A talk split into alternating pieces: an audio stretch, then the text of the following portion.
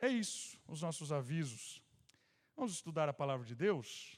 Nós estamos numa série de mensagens estudando as parábolas de Jesus. E como vocês já sabem, nós estamos no capítulo 13 de Mateus, que é um capítulo recheado de parábolas. São oito parábolas falando a respeito do reino de Deus. E o que são as parábolas? As parábolas são contos, histórias, um tipo específico de ensino que em Jesus ganhou uma notoriedade que nunca teve. Porque Jesus é um mestre em parábolas e ele usando ilustrações do dia a dia, coisas do cotidiano, ele pega essas coisas, conta uma história e a partir dessas co coisas do dia a dia, ele faz as pessoas enxergarem verdades espirituais sobre o reino de Deus. E hoje nós vamos em uma das parábolas mais conhecidas de Jesus, talvez. De quem, é, de quem é crente mais tempo já ouviu isso aqui várias e várias vezes. E nós vamos aprender hoje na parábola do grão de mostarda. Certo? Nós vamos falar hoje desse grão de mostarda que está em Mateus capítulo 13, do versículo 31 ao versículo 32. Estão comigo? Vamos conhecer a parábola do grão de mostarda. São dois versículos e você vai perceber a profundidade do ensino de Jesus aqui, falando a respeito do reino de Deus. Estão comigo? Evangelho segundo Mateus, capítulo 13. Essa parábola também é contada em Marcos, capítulo 4, e em Lucas, capítulo 13. Os evangelhos sinótipos, que contam com o mesmo olhar, ou com similaridade, falam dessa parábola. Diz assim a palavra de Deus. Jesus apresentou-lhes outra parábola, dizendo: O reino do céu é comparável a um grão de mostarda que um homem pegou e semeou em seu campo.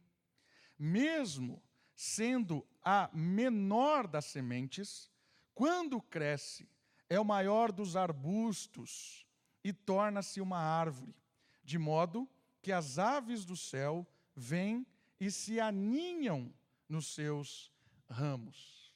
Por que é que Jesus conta essa parábola? Qual é a mensagem a respeito do reino?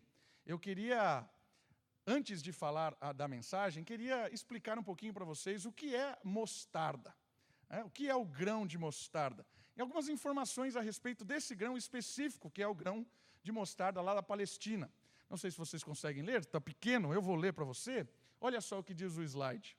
As sementes de mostarda têm cerca de 2 milímetros.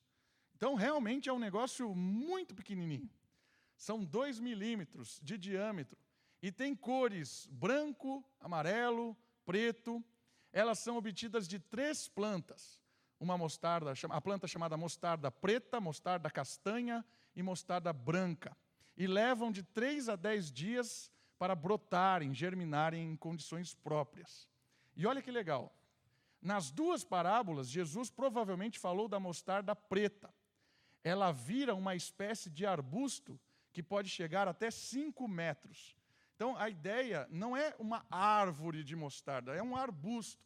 Normalmente, no, lá na, na, se você digitar lá no Google, né, fotos de mostarda na Palestina, é um, um arbustozinho assim de um metro e meio, mais ou menos, amarelinho, e ele se espalha todo assim na montanha, é um negócio muito bonito e pode chegar até 5 metros, pode ser um arbusto grande, ok? Existe a, a, a, mostarda, que é uma hortaliça, que é mais conhecida, e também a mostarda, que é um arbusto. E Jesus usa ela como um, um, exemplo de árvore, e a gente vai ver por que, que ele usa essa ideia de árvore. A mostarda não é a menor semente do mundo. Então, algumas vezes eu já ouvi isso. Ah, Jesus oh, errou quando ele falou que a mostarda é a menor semente do mundo. Por quê? Porque a melhor semente do mundo, a gente conhece hoje, é a semente do morango, ok? Mas, por que, que Jesus usou, então, a mostarda? É? Não sei se você já comeu morango lá da Palestina. Não tem morango na Palestina. Porque mostarda era um ditado muito comum naquela época, né, o grãozinho de mostarda, num ditado comum, que era tida como uma semente assim muito pequena, e a partir dela você tinha um, um, um, arbusto muito grande. Então, a partir dessa semente, era um dito popular, algo conhecido como todo mundo já ali na região da Palestina. Era, era algo comum dizer assim: olha, é pequenininho como uma mostarda, mas você não imagina o que vai acontecer.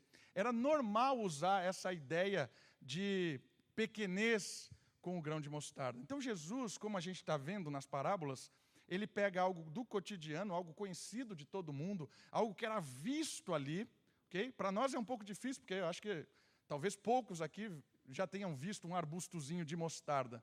Mas ali era do dia a dia, era algo comum. E Jesus traz essa ilustração para ensinar algo profundo a respeito do reino de Deus. Porque ele compara o reino de Deus a, essa, a esse grão de mostarda porque ele tem algo muito significativo para ensinar a respeito da, da implantação desse reino. Como é que esse reino vai ser germinado, vai brotar nesse mundo? Essa parábola ensina sobre isso. A, o esquema proposto por Jesus quando ele traz o seu reino. Qual é o esquema? Como é que esse reino vai ser implantado? É disso que a parábola vai nos ensinar. E é muito interessante perceber que a estrutura da implantação desse reino, ela é algo profundo. E eu acredito que você pode associar esse reino também, assim como Jesus associou a mostarda, trazendo algo talvez mais perto para nós. Ah, indo aqui para Limeira, né, pega a Anguera, vai para Limeira, num determinado momento, um trecho ali, tem uma grande pedreira. Não sei se você já viu essa pedreira, não sei se ela está funcionando ainda. E ali eles ficam quebrando aquelas pedras, que é um tipo de material. E é legal perceber quando você encontra uma pedra muito grande, ou um, uma rocha muito grande, como é que se quebra essa rocha, como é que ela é dividida. Isso também visualmente você pode ver na internet. E eles não colocam dinamite em volta da pedra. Porque o dinamite em volta da pedra, ele vai causar uma explosão lateral, não vai dividir a pedra, não vai quebrá-la como se espera. Então, o processo de dinamitar uma rocha, uma pedra, é um processo que envolve um perfurar. Chega lá no topo, perfura, faz talvez um, dois, três buracos, e a partir desses buracos, até o centro dali, daquela rocha, se coloca dinamite, se coloca lá o material explosivo. E aí tampa os buracos e explode do meio. A partir do meio, você consegue rachar toda a estrutura daquela pedra. Percebe a ideia, a estratégia? Coloca lá no meio, né, certo, organiza, fechadinho e tal, para que possa rachar. É disso que Jesus vai falar hoje. Jesus vai falar através do texto bíblico para nós que a maneira com que o reino é implantado é como um dinamite dentro da rocha. Não é assim, joga o dinamite de qualquer jeito, pum, explode. Não é uma explosão que todo mundo vê logo de cara. Não. É algo estratégico, é algo lento, porque o que esse reino vai promover neste mundo de trevas é algo devastador. Porque o reino tem o objetivo de espantar todas as trevas e quebrar o Deus deste século, que é Satanás, quebrar os seus, os seus laços malignos deste mundo de dentro para fora, vai explodir. É disso que se trata a parábola. E como é que nós vamos aprender? Vamos observar os detalhes da parábola. Como é que o reino de Deus vai ser estabelecido neste mundo? A primeira instrução que Jesus nos dá, Jesus diz que o reino é comparável a um grão de mostarda que um homem plantou e semeou em seu campo. A primeira questão importante de perceber, e a gente lembra que a gente está vindo de uma série de mensagens dentro do capítulo 13, sempre associando ao semeador. Quem é o semeador nessa parábola? Quem é esse homem que planta? E aqui é fundamental perceber que o homem que planta é Deus.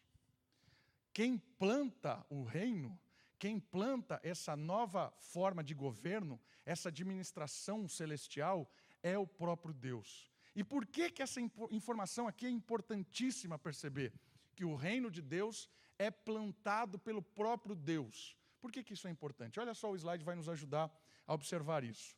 As sementes plantadas até Jesus, usando as analogias de sementes, haviam gerado grandes disputas de força e poder.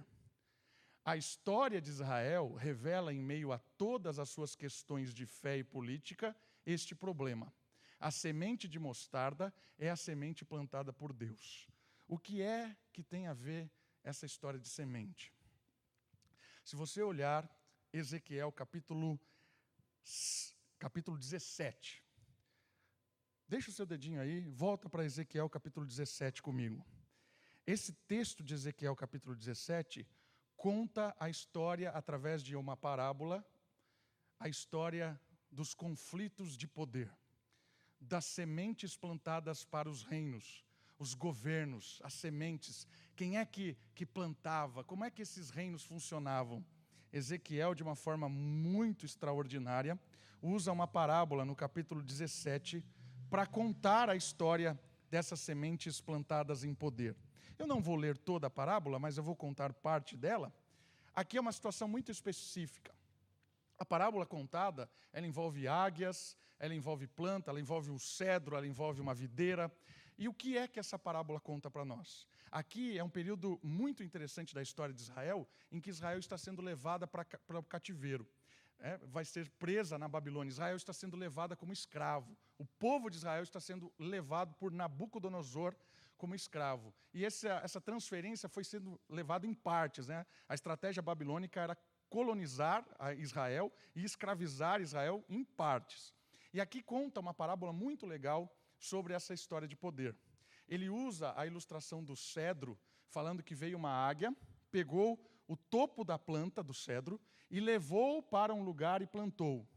A parábola está dizendo: Nabucodonosor veio, pegou o rei Joaquim e levou para a Babilônia. E a parábola diz: essa essa é a, a, estratégia de Nabucodonosor, mas esse é o plano de Deus. Deus falou: o meu povo vai ficar lá, e a partir daquele povo lá, exilado, vai ter um renovo que eu vou levantar, e a, a, a nação vai continuar. E aí a, parábola conta que vem uma outra águia, e essa águia pega uma planta que não é do cedro e planta uma outra árvore. E essa árvore, ela é de Nabucodonosor, é Zedequias, um rei que fica em Israel. Tem um rei de Israel em Babilônia, chamado Joaquim, que é o da promessa. E Zedequias é um vassalo de Nabucodonosor, que fica em Israel, e também está conduzindo a terra. Então tem dois reis na parábola. E aí acontece algo extraordinário. Porque Deus disse assim: fica lá, fica na Babilônia. É punição, vocês vão aprender com essa história. E aí Zedequias tem uma genial ideia. E aparece uma outra águia na parábola. E essa outra águia é o exército do Egito. Zedequias começa a mandar gente para o Egito para montar um exército para derrubar Nabucodonosor. Zedequias faz isso. E aí Deus fala assim para Zedequias, pra, por meio dos profetas, né, Ezequiel e outros. Isso aí não é a vontade de Deus. Isso aí vai dar ruim. E deu. Mas o que, que essas parábolas todas têm a ver com a parábola que a gente contou hoje? Eu quero ler alguns versículos. Está em Ezequiel comigo em 17? Olha a partir do versículo 22. Como termina essa história de Zedequias, Joaquim, o rei que vai para a Babilônia, o rei que fica ali, pede ajuda para o exército, para o exército do Egito. Percebe que é uma batalha entre reis, batalhas de poder. Para quem é que vai governar? É Babilônia, é Egito, é Zedequias, é Joaquim. Quem é o rei? Quem é o reino? Como é que nós vamos lidar? Um monte de história. Quem é o cedro? Quem é a. Percebe? Mas olha como termina a partir do versículo 22.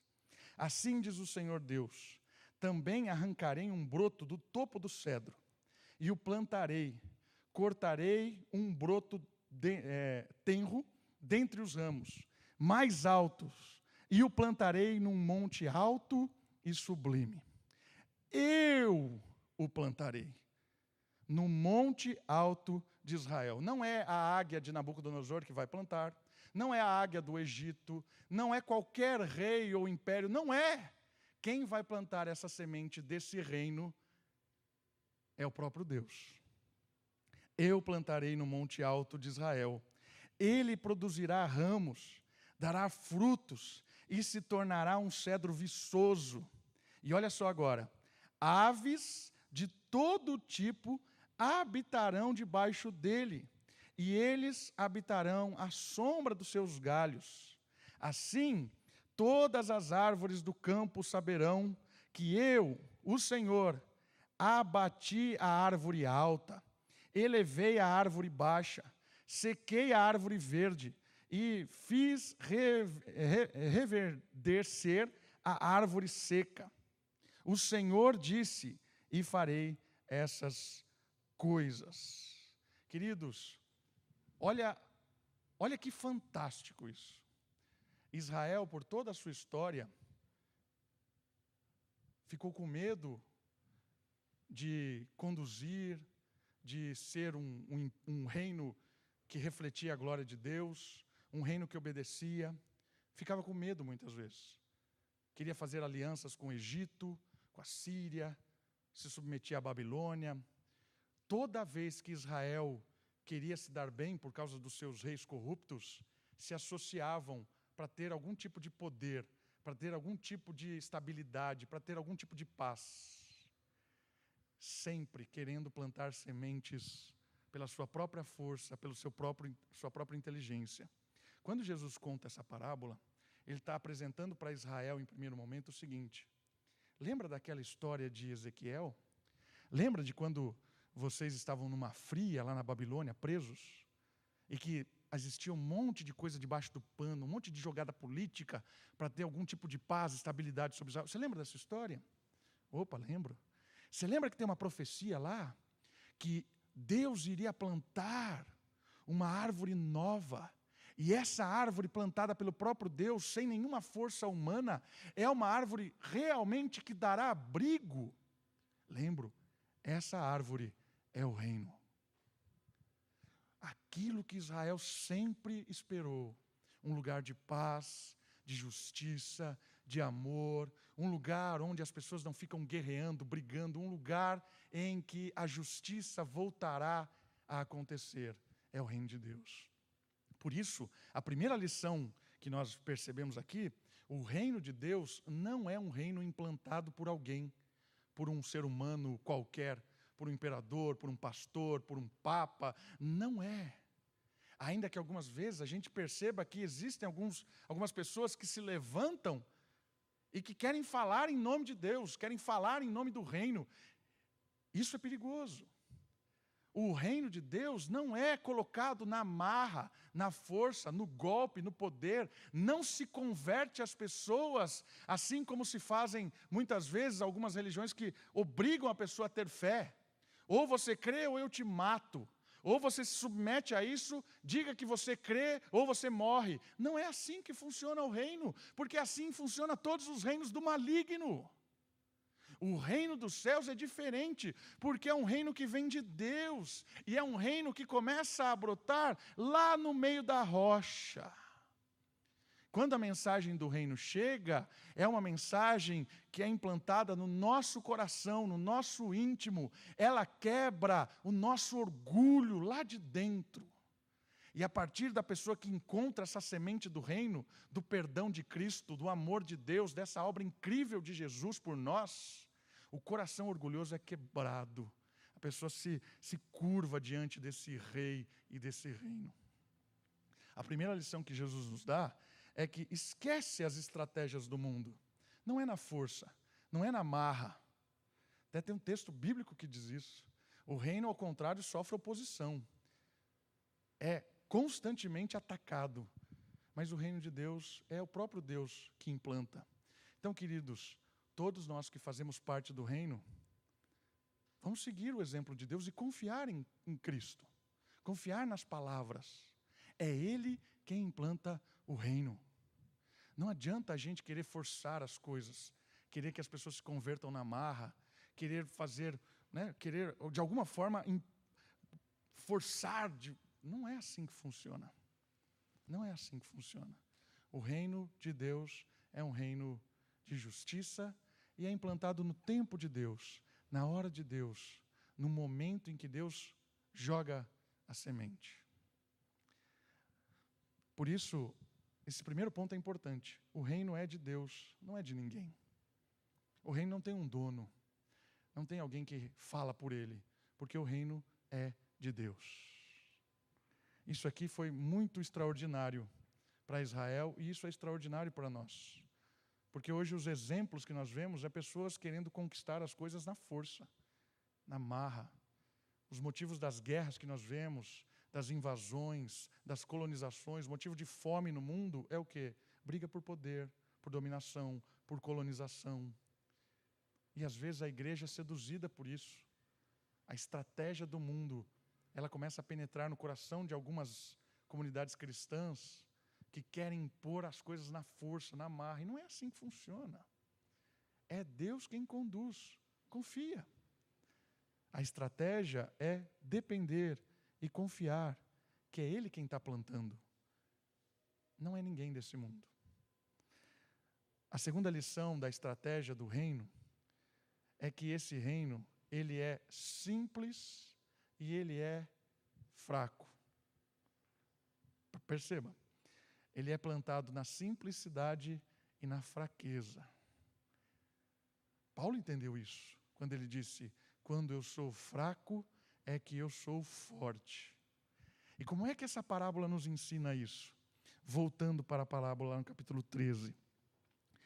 A parábola diz assim: O grão de mostarda que um homem pegou e semeou, mesmo sendo a menor das sementes, pequeno, dois milímetros de semente, simples, aparentemente fraco, diante desse mundo opositor, diante de tudo que a gente viu, o reino é simples, é fraco, daquilo que a gente acha que é poderoso. O que é que Jesus quer nos ensinar com isso? Olha só. Normalmente, o povo de Deus, diante do poderio do mundo, é desprezível. É ou não é?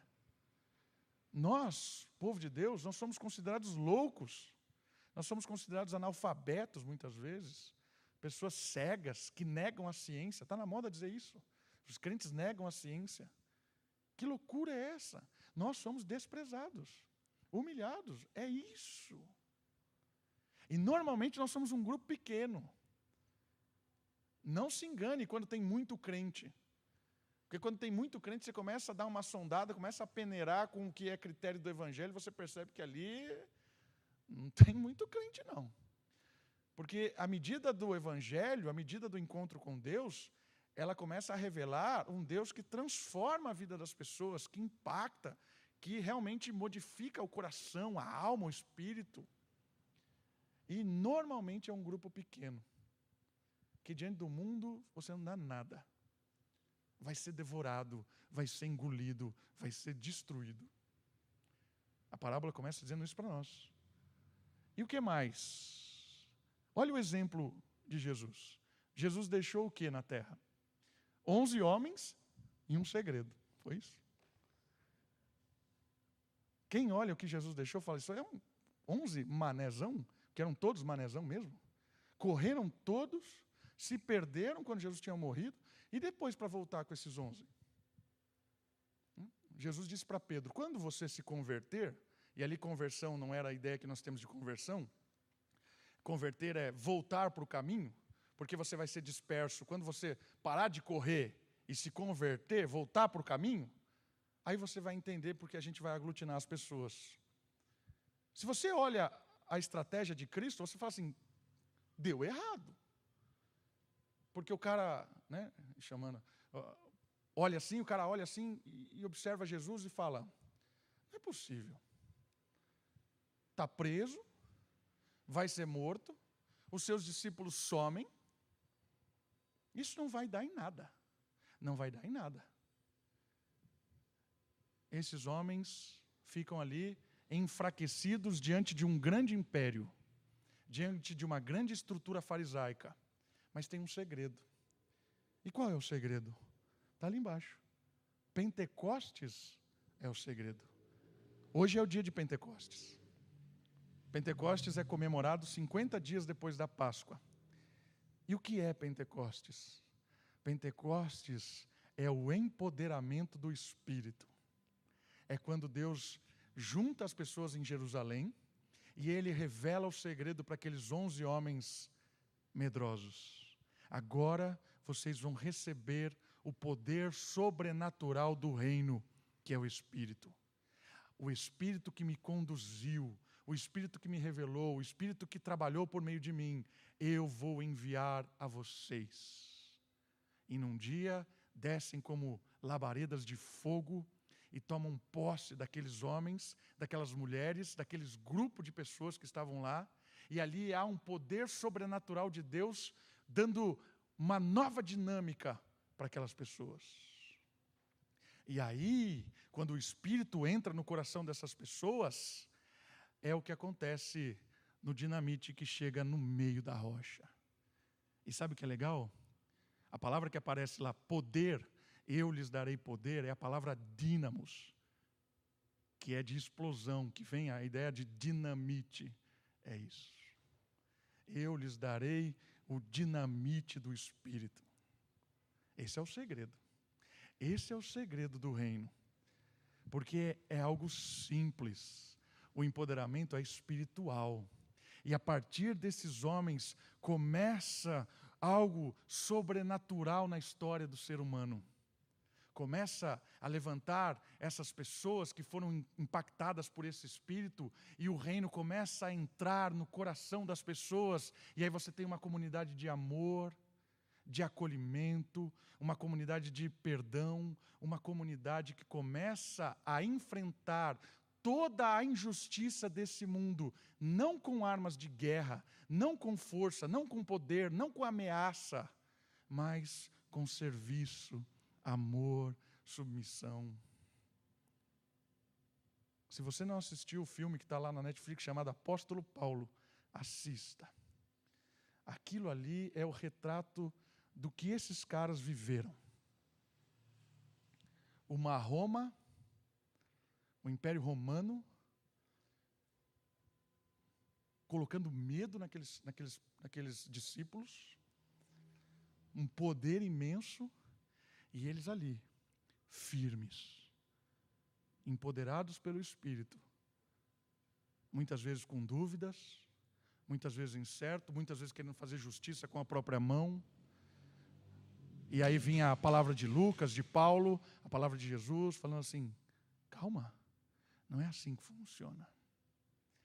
E ali é extraordinário, porque eles realmente enfrentaram o poderio de Roma.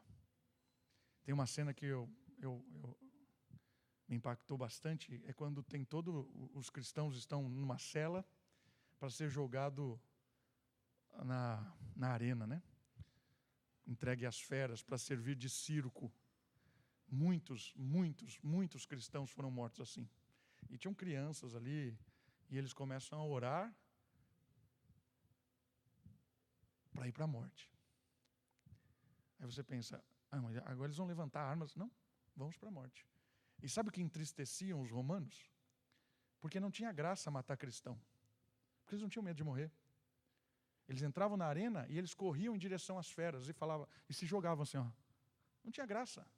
Eles não ficavam correndo, gemendo, ah, me salva. Não, eles corriam em direção à fera e deixavam, me mata. Imagine crianças correndo assim em direção às feras, que os pais orientavam, corre, vamos na boca do leão, porque acabava a dor acabava o sofrimento, acabava a humilhação. Não somos, não somos palhaços de ninguém. Nosso poder, nosso reino não é daqui. Imagina isso. Esses eram os cristãos empoderados pelo Espírito, porque eles enxergavam o que os romanos não estavam vendo. Por isso, a morte não era não era um inimigo tão poderoso assim. As feras não eram inimigos tão poderosos. Eles estavam enxergando pelo óculos do Espírito aquilo que os romanos não enxergavam.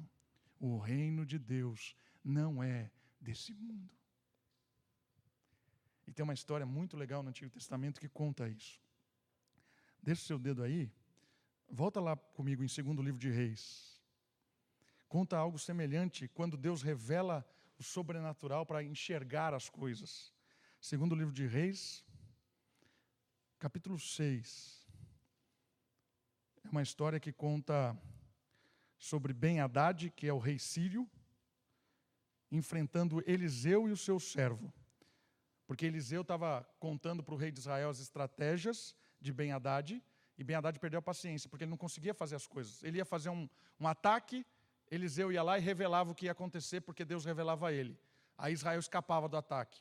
Aí ia fazer outro ataque, Ben Haddad montava toda a estratégia, e aí Deus revelava para Eliseu, Eliseu ia lá e contava para o rei de Israel, e eles fugiam. Aí o rei Ben Haddad ficou inconformado, falou assim: peraí, que história é essa? Como é que esse cara sabe? A gente tem algum informante lá. Como é que ele sabe tudo o que eu vou fazer? Aí ele descobriu que era o profeta. O profeta contava. E aí ele teve uma ideia muito boa, claro, vamos matar o profeta. Né? Capítulo 6, versículo 9.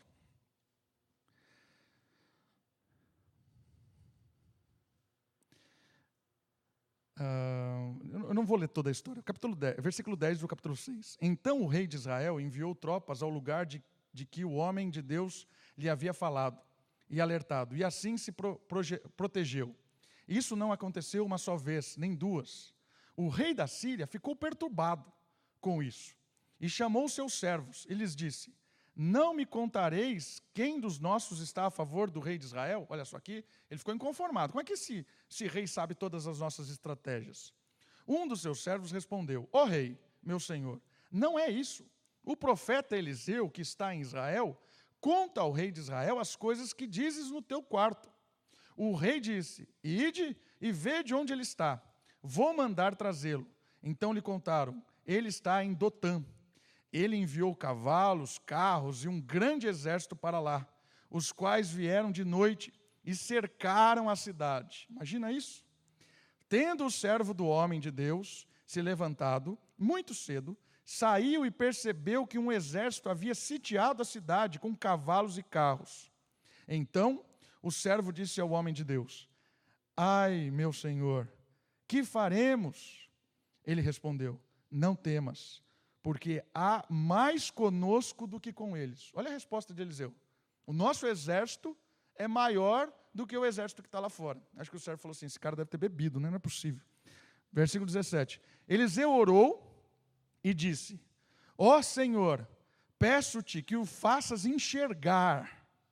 O Senhor abriu os olhos do servo, e ele viu que o monte estava cheio de cavalos e carros de fogo em redor de Eliseu. Quando os sírios desceram a ele, Eliseu orou ao Senhor, dizendo: Fere de cegueira este, esta gente, eu peço-te. E o Senhor os feriu de cegueira conforme o pedido de Eliseu. E então Eliseu lhes disse: Não é este o caminho, nem é esta a cidade. Segue-me para que eu vos conduza ao homem que buscais. Ele os conduziu a Samaria. Quando chegaram a Samaria, Eliseu disse: Ó Senhor, abre os seus olhos para que vejam. O Senhor lhes abriu os olhos e viram que estavam no meio de Samaria. Quando o rei de Israel os viu, disse a Eliseu: Devo matá-los? Devo matá-los, meu pai? Ele respondeu: Não, não os mate. Matarias o que capturas com a espada e com o arco? Serve-lhes pão e água, para que comam e bebam e retornem ao seu senhor. Olha que história magnífica. O servo com medo, e Eliseu fala para ele: Eu vou mostrar para você. Pede ao Senhor, abre os olhos dele, para que ele enxergue aquilo que a Síria não está enxergando para que ele enxergue o segredo do reino, para que ele enxergue o segredo do poder de Deus. E aí Deus concede ao servo olhos sobrenaturais, que percebe o exército angelical.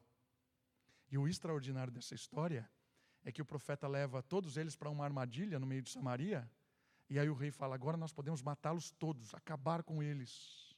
E o profeta fala: não, nós vamos abençoá-los dê comida a eles e depois manda eles embora.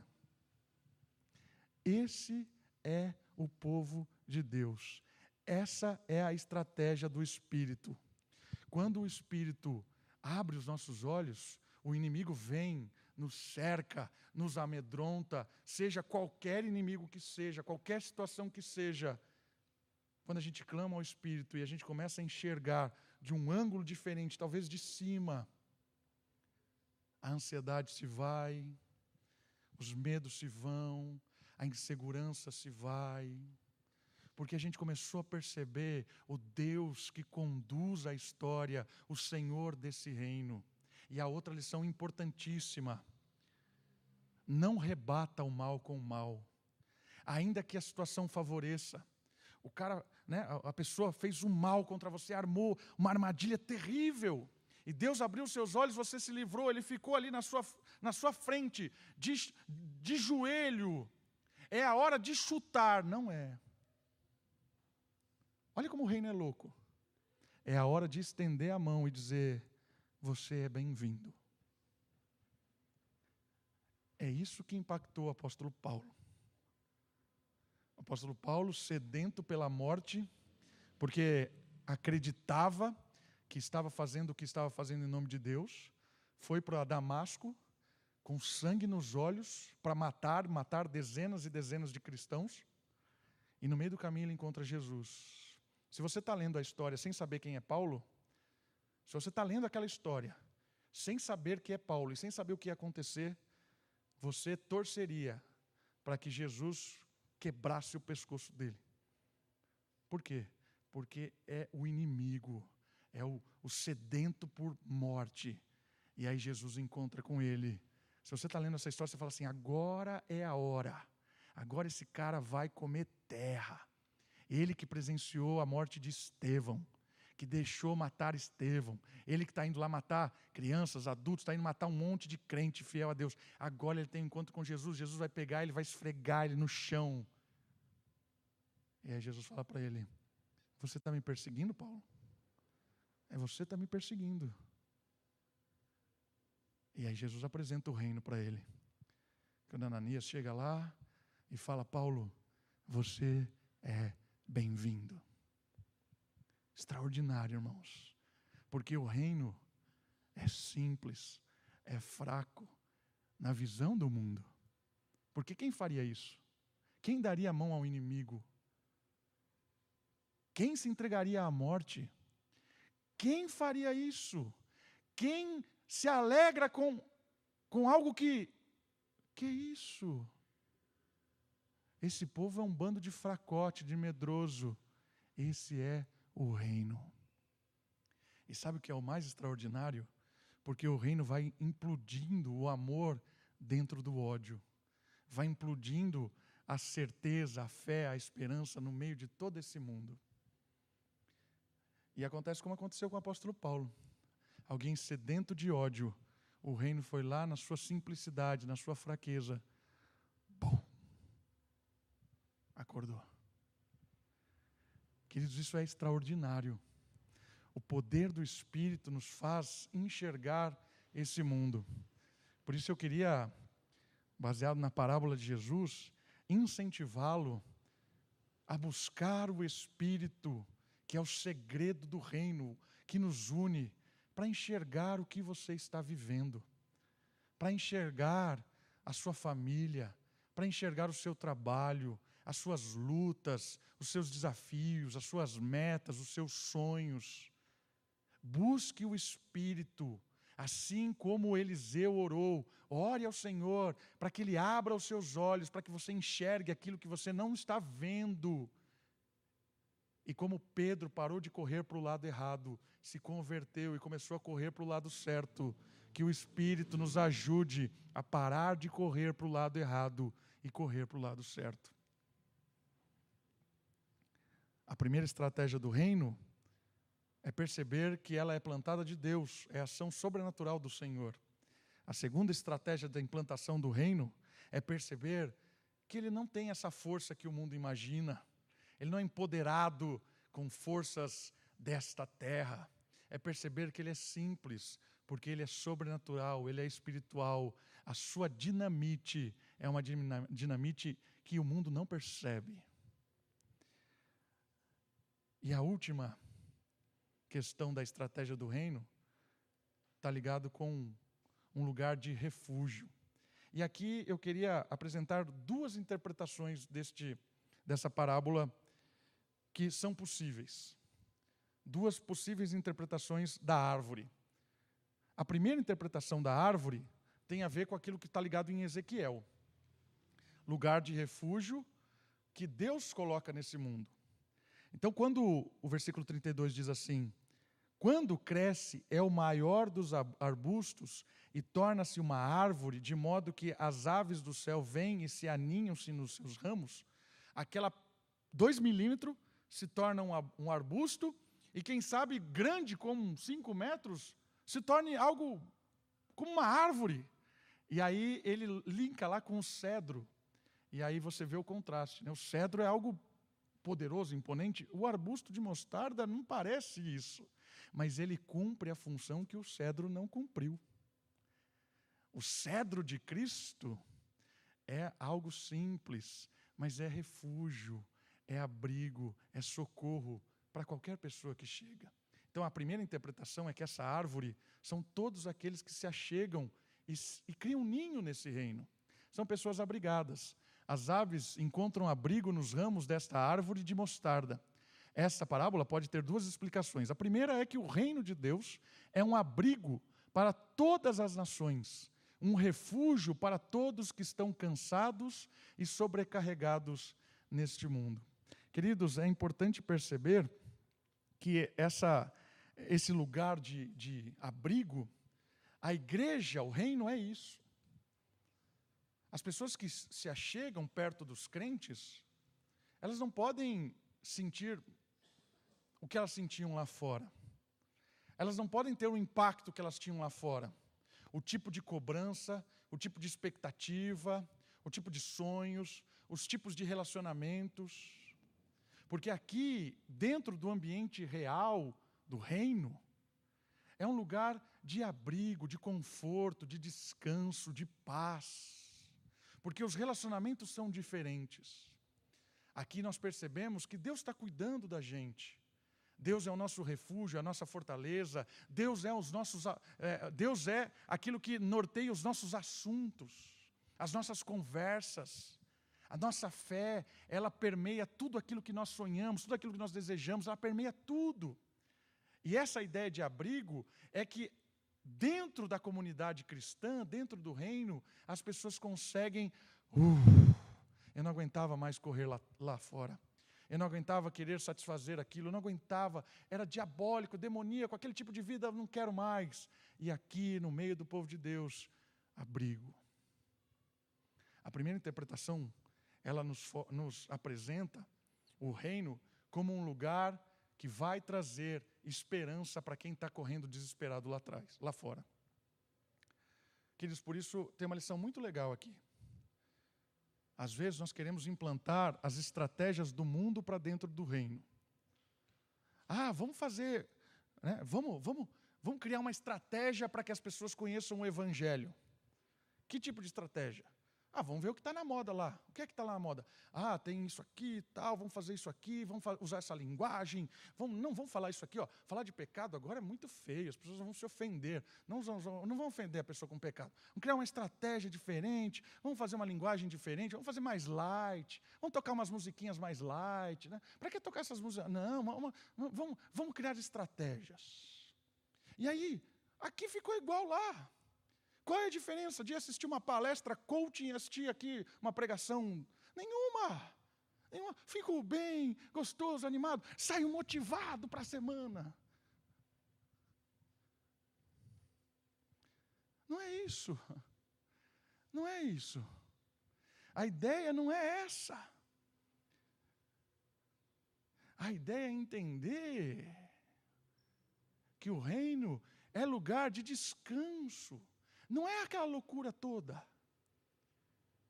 Meta, sonho, sei que lá, número, vai, vai, corre, corre, corre, vai, você está atrasado, não sei que lá. Para! É. Para não é, para, menos, menos, menos. Calma, vamos viver, vamos aproveitar a vida, a, a, a amizade, os relacionamentos, é isso que vale. E aí eu queria apontar a outra interpretação que é muito interessante. Essa outra interpretação, ela, ela não é muito comum, mas ela encaixa por um, por um detalhe. Quem eram as aves da parábola do semeador? Lembra? Quem eram as aves? A ave vinha e pegava a semente que estava jogada à beira. Lembra disso? Quem era a ave? O próprio Jesus disse isso. As aves, maligno, é o diabo. Como Jesus não explica essa parábola da mostarda, ele não explica, não tem uma explicação como tem a do semeador. A do semeador, Jesus chama os discípulos e explica ela. Olha, o semeador é tal, a, a, a, as aves é o inimigo. Aqui não tem uma explicação. Então é difícil dizer quem é, quem, quem é, quem são as aves. Se você olhar para a parábola anterior, que as aves eram os inimigos, aqui também pode ser. E se as aves aqui são os inimigos? As aves que se aninham no reino forem o inimigo, aí a lição pode ser outra. Qual é a lição? O reino não pode ser um lugar de disputa. Olha as aves ali bem representadas. Né? É isso. Se as aves são os inimigos e as aves estão criando ninho no reino, é sinal de alerta. Por quê? Porque o reino não é um lugar de disputa, ele é um lugar de refúgio. Então, essa interpretação é interessante da gente pensar. Se Jesus está falando aqui aves como inimigo, ele está dizendo assim: o que, que essas aves estão colocando ninhos no reino? E aí a gente pode pensar nessas disputas.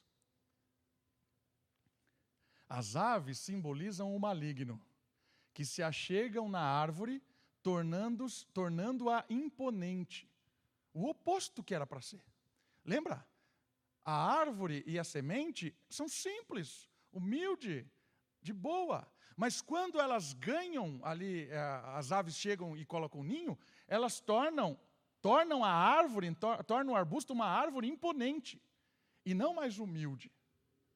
Em vez de semear, os súditos do reino se preocupam em se tornar importantes. A igreja para de ser um lugar de acolhimento, de pessoas que realmente se importam uma com a outra, e não interessa quem está acima e quem está abaixo, somos todos juntos, mas agora a gente vira um lugar de quem é o mais importante no reino? Quem é o principal? Muitas vezes a igreja vira um conglomerado político religioso. E aqui é um alerta muito sério. Porque se você segue a história de Israel, contei para vocês o que o, o, imperador Nero fazia. E quando Constantino, no ano de 328, venceu uma batalha de união, porque Roma estava sendo dividida, ele vence a batalha e ele diz que teve uma visão e tal, com a cruz, e ele se torna cristão. Isso parece um fato assim muito bom para pro, os cristãos, porque começa a diminuir a perseguição, começa a cessar as matanças, mas aí cria-se uma religião empoderada. Era a religião do reino, era a religião do imperador. Aí não era qualquer mais tipo de culto. Não, qualquer, qualquer manezão vai lá cantar desafinado. Não, nós temos que criar um coral institucional. O imperador não pode ficar escutando esses taquara rachada aí. Vamos botar aqui a elite da elite da elite para cantar. O imperador vai entrar aqui? Não, nós temos que purificar esse negócio. Aí os cultos deixaram de ser simples, humildes, pessoas juntas para ver algo imponente. Entrava com aquele negócio, né, incensário, já viram isso? Começa a purificar o ambiente para a entrada do imperador. Começou a virar uma instituição empoderada. E aí, ó, nós temos um monte de deusas espalhados por aí. Não, vamos transformar todas elas em mãe de Deus. E daí surgiu a deusa dos céus se tornando dentro da igreja. E aí um monte de outras baboseiras começaram a se infiltrar na igreja em nome do quê? Do poder. E aí as disputas de cargo, de quem seria o bispo não sei da onde, o bispo não sei de lá, quem é que vai mandar, quem é que vai. E aí virou uma luta. Armadilhas atrás de armadilhas para quem será o dono, o representante o importante da igreja. Essas são as possíveis aves do texto. Queridos, esse assunto é tão sério. Quando a igreja vira um lugar de disputa, acabou. Acabou. O maligno colocou o seu ninho no meio da igreja. Sinagoga de Satanás, como usa lá a expressão próprio Cristo em Apocalipse. Sinagoga de, de Satanás. O lugar que era para estudar a palavra virou o centro do diabo. E como é que se nota isso? Pelo relacionamento das pessoas. Quando o relacionamento das pessoas dentro da igreja é assim, não é igreja, é sinagoga do capeta. Quando as pessoas querem ter cargos, quando as pessoas querem se promover, querem se tornar presbíteros, querem se tornar diáconos simplesmente por ser, quando as pessoas querem vir aqui tocar aqui à frente para fazer não sei o quê e aparecer, quando as pessoas querem servir lá embaixo, quando as pessoas começam a disputar, começam a, a querer algo, querer que joguem, acabou, virou sinagoga do capeta. Por quê? Porque é assim que funciona lá fora. É assim que funciona lá fora. As pessoas se matam por um cargo, as pessoas criam situações, as pessoas se exploram, as pessoas mentem, as pessoas fazem coisas abomináveis. E às vezes a estratégia é trazida para cá, para criar um ambiente de guerra. Acabou a igreja. Lembra do lugar de refúgio? Lugar de descanso, lugar de paz? Acabou. Acabou. Então, essa, essa interpretação também é muito boa. Eu não, eu, eu, não creio que elas são oponentes, eu creio que elas se completam. Já que Jesus não disse quem são as aves, as duas podem ser possíveis, essas interpretações, e eu acho que as duas se completam. A igreja é lugar de refúgio. As pessoas cansadas do mundo chegam aqui dentro encontram um ambiente agradável, diferente, de perdão, de recomeço, de outras intenções e interpretações, outros sonhos. Quando a igreja, quando o ambiente eclesiástico começa a se assimilar com as coisas lá de fora, acabou. Vira lugar de disputa. Acabou. E Jesus é muito sério quando ele fala com a igreja lá em Apocalipse, que ele diz assim: se vocês não retornarem ao primeiro amor, eu vou embora e vocês vão continuar com os seus rituais ortodoxos, sadios, biblicamente, com, seu, com todas as suas liturgias, mas sem mim. Não estou aí. Eu não ligo para todos esses aparatos eu não ligo para toda essa grandeza, eu não ligo para toda essa pompa. Eu estou na simplicidade de corações quebrantados. A parábola do grão de mostarda, ela nos ensina que um pequenininho grão plantado por Deus em fraqueza e simplicidade começa a implodir corações para que essas pessoas percebam que esse mundo não é um lugar agradável, mas que o reino é um lugar de refúgio, de amor, de esperança, de fraternidade. E que toda vez que alguma ave vier sondar nossa cabeça ou a nossa comunidade, que ela seja expulsa dos nossos corações, da nossa mente. E essas aves não são pessoas, essas aves são intenções, são provocações que chegam no seu e no meu coração.